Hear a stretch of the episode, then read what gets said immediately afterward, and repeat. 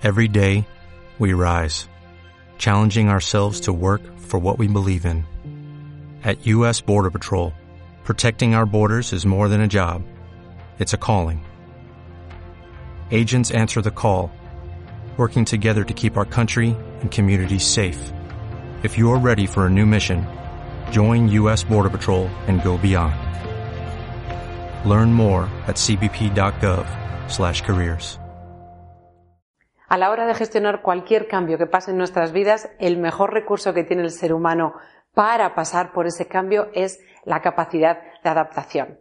Ahora bien, hay personas que se adaptan fácilmente y rápidamente y otras que nos cuesta un poquillo más.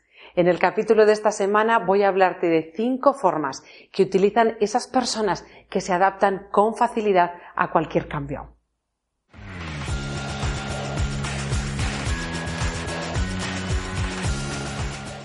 Una de las situaciones más comunes por las que vienen los clientes a trabajar en un proceso de coaching o de desarrollo personal es porque están pasando por una transición, por un cambio. Bien, un cambio que han elegido ellos, pero que están que no saben muy bien qué hacer, un cambio que les ha venido sin elegirlo, es decir, ¿qué hago yo ahora con esto si no lo he pedido, si no sé qué hacer con ello? Durante estos periodos de transición, una de las cosas que podemos hacer es utilizar la capacidad de adaptación. Fíjate que el ser humano puede vivir desde el polo norte hasta el desierto, puede vivir en condiciones extremas. Tenemos formas de vivir culturales, costumbres muy, muy, muy diferentes. Podemos adaptarnos prácticamente a todo. Ahora, ¿cómo podemos hacer que esa adaptación ocurra? Bueno, lo primero, la adaptación es un proceso. Tenemos la capacidad de adaptarnos, pero no es algo que ocurra así como ¡pum! Me pasa algo, me adapto. Venga, voy a decidirme adaptarme que esto es algo que suena mucho, es cuanto antes te adaptes, cuanto antes lo asumas, dices, ya, pero ¿qué, ¿cómo puedo hacer yo esto para que sea cuanto antes? Bueno, pues las personas que se adaptan con mayor facilidad o que se adaptan más rápido y con mayor facilidad a los cambios, ponen en práctica estas cinco cosas o estas cinco formas de ver o pensar. La primera parten de que la vida es evolución y está en constante evolución. ¿Cómo nos ayuda esto? ¿Cómo les ayuda esto a esas personas a pasar por un cambio mucho, mucho, más rápidamente? Bueno, lo primero que les ayuda es a no resistirse al cambio. Si partimos de que la vida está en constante evolución todo el rato, en el momento en el que yo vea un cambio, que es parte de esa evolución, yo simplemente voy a abrirme a, bueno, esto es parte de lo que tiene que ocurrir. Una vez que aceptamos el recurso que utilizan en este momento es la aceptación, que es lo opuesto a resistirse. Fíjate que muchas veces nos viene un cambio y nosotros lo que hacemos es porque me ha pasado esto, porque a mí, como formas de resistencia. No lo quiero, no voy a saber. Esas son formas de resistencia y, por supuesto, que nos evitan adaptarnos más rápidamente. Así que cuando alguien nos dice es bueno, asúmelo cuanto antes, asumir quiere decir eso, acepta cuanto antes que esto es como es ahora. Y en ese momento entonces nos ponemos al mando. Ahí es cuando sí, si vamos a poder hacer algo con ese cambio, va a ser a través de estar en este poder. Y una vez que estamos en este poder, lo primero que hacemos es darle un sentido, darle un sentido a este cambio. Cuando le damos un sentido no nos preguntamos por qué a mí, por qué ha pasado, qué me quiere enseñar. Fíjate que muy probablemente si estamos al inicio del cambio todavía no hayamos aprendido nada. Entonces, ¿qué nos quiere enseñar? Pues todavía no lo sabemos. Sin embargo, le podemos dar el sentido del para qué. ¿Qué voy a desarrollar yo en este cambio? ¿En quién me voy a convertir en este cambio? Yo puedo tener un accidente, por ejemplo, y empezar a pensar, ¿será que es que eh, no lo estoy haciendo bien? ¿Es el karma? ¿Es o puedo pensar cómo quiero vivir yo este accidente, cómo, no este accidente, cómo quiero vivir la recuperación de este accidente.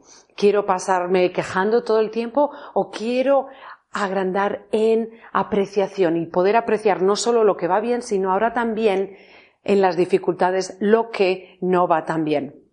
¿En quién me convierto? ¿Qué es lo que puedo yo, en lo que puedo avanzar?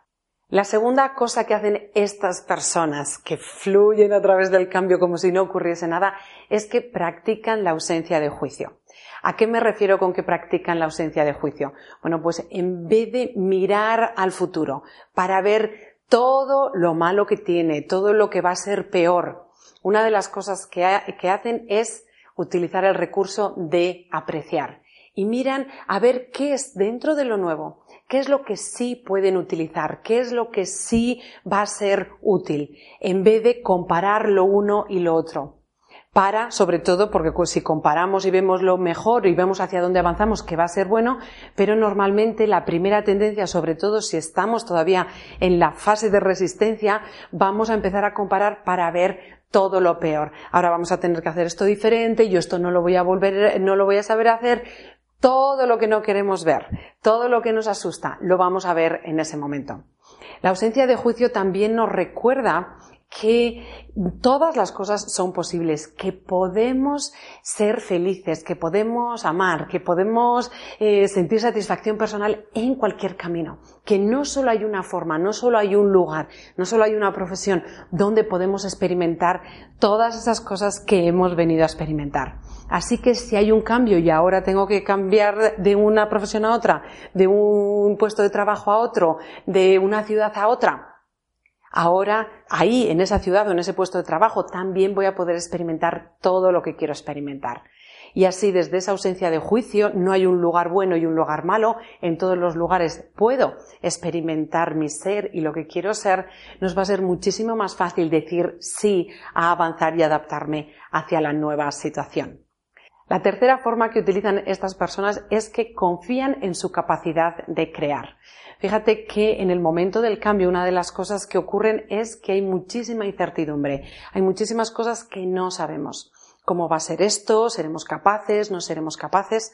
Bueno, pues ante toda esa incertidumbre nos podemos, podemos despertar seguridad basándonos en otro de nuestros recursos, que es la creatividad, el poder de crear, el poder de ver cuatro o cinco cosas y crear algo nuevo con esas cosas. Así que una vez que aceptamos, que nos abrimos a lo que es, es decir, paramos de resistirnos, además estamos ya preparados o dispuestos para ver qué es lo que hay. Y aquí partimos de que con lo que hay yo voy a encontrar la forma de despertar eso que yo quiero, la satisfacción personal, el amor, la diversión, eh, me viene la palabra sabiduría, bueno, por la palabra sabiduría, podemos despertar aquello que deseamos.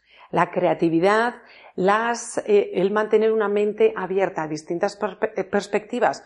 ¿Cómo ahora que tengo esto, cómo ahora que tengo esto, puedo conseguir lo que quiero, aunque sea diferente? La cuarta cosa muy importante y veréis que va unida con esta. La cuarta cosa que hacen es pasan más tiempo mirando hacia adelante, mirando hacia dónde avanzar, que mirando al pasado para ver lo que nos perdemos o lo que dejamos atrás. Cuando miramos hacia adelante, si además estamos, estamos poniendo atención en los recursos que hay, en lo que sí que hay, vamos a estar en, mucho mejor preparados para, eh, para crear algo nuevo. También, si vamos a mirar al pasado, no pasa nada por mirar al pasado. Ahora bien, si vas a mirar al pasado, que sea para coger lo que te es útil del pasado, allí que me sirvió. Tengo que recordar que soy capaz de pasar por experiencias nuevas. ¿Cuántas veces hemos ido a un lugar nuevo? Piensa para ti. Desde el colegio, probablemente has cambiado dos o tres veces del colegio al instituto, a la universidad o a cualquier otro, a cualquier otro lugar. Hemos estado pasando una y otra vez y el primer día era conocer a alguien, haré amigos, el primer día del trabajo, el primer día en cada puesto seré capaz. Y sin embargo, ni un año después, meses después, eso ya empieza a cambiar. Así que mira al futuro, pasa más tiempo mirando al futuro, mirando hacia lo que quieres crear y sobre todo partiendo de lo que sí que hay, donde en el momento presente. Podemos mirar al pasado o podemos mirar al futuro, pero solo para traer algo útil al momento presente. Y el recurso que utilizan para mantener la mente en el futuro es la intencionalidad.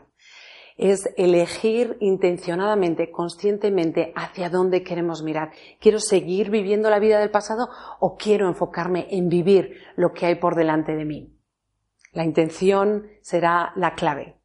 Y la quinta cosa que hacen o que nos pueden enseñar es toman el mando de sus emociones. Fíjate que desde que viene el cambio, incluso desde que lo intuimos, puede haber una resistencia. La resistencia no es más que la manifestación de un miedo.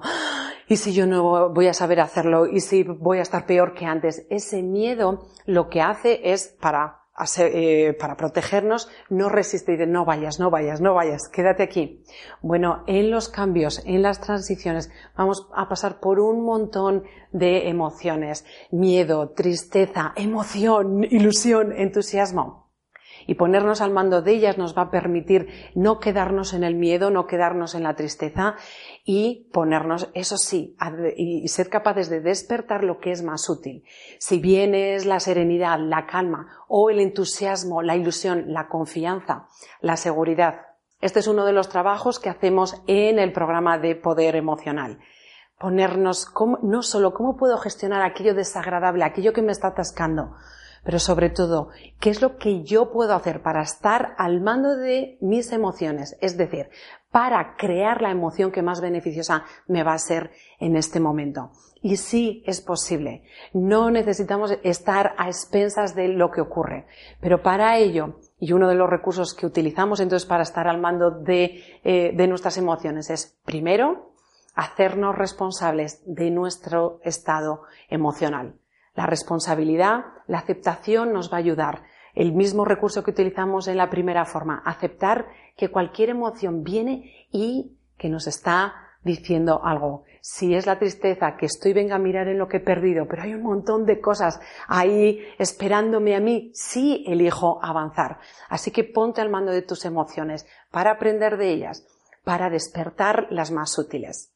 Y con estas cinco formas, y con estos cinco recursos te aseguro que las transiciones van a ser muchísimo más fáciles y muchísimo más rápidas.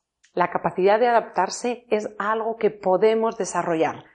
Con estas cinco cosas una y otra vez, si las pones en práctica en cambios tan tontos como hoy voy a cambiar de, cazadora o voy a cambiar de lugar de, de, camino para ir al trabajo, si las vas poniendo en práctica, verás que la próxima vez que venga un cambio no lo vas a ver desde la resistencia o desde el miedo, simplemente te vas a parar y decir, bueno, ¿qué es lo que puedo hacer para empezar a crear con el futuro que me viene por delante? Si yo puedo y otras personas pueden, tú puedes también. Recuerda que eres luz, así que sal ahí fuera y brilla.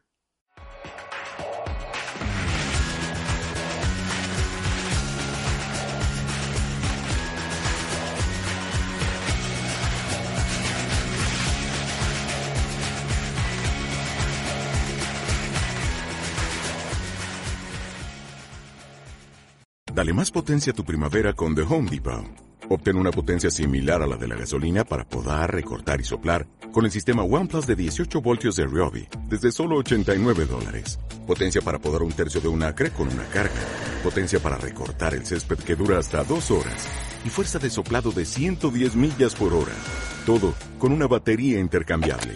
Llévate el sistema inalámbrico OnePlus de 18 voltios de Ryobi. Solo en The Home Depot. Haces más. Logras más.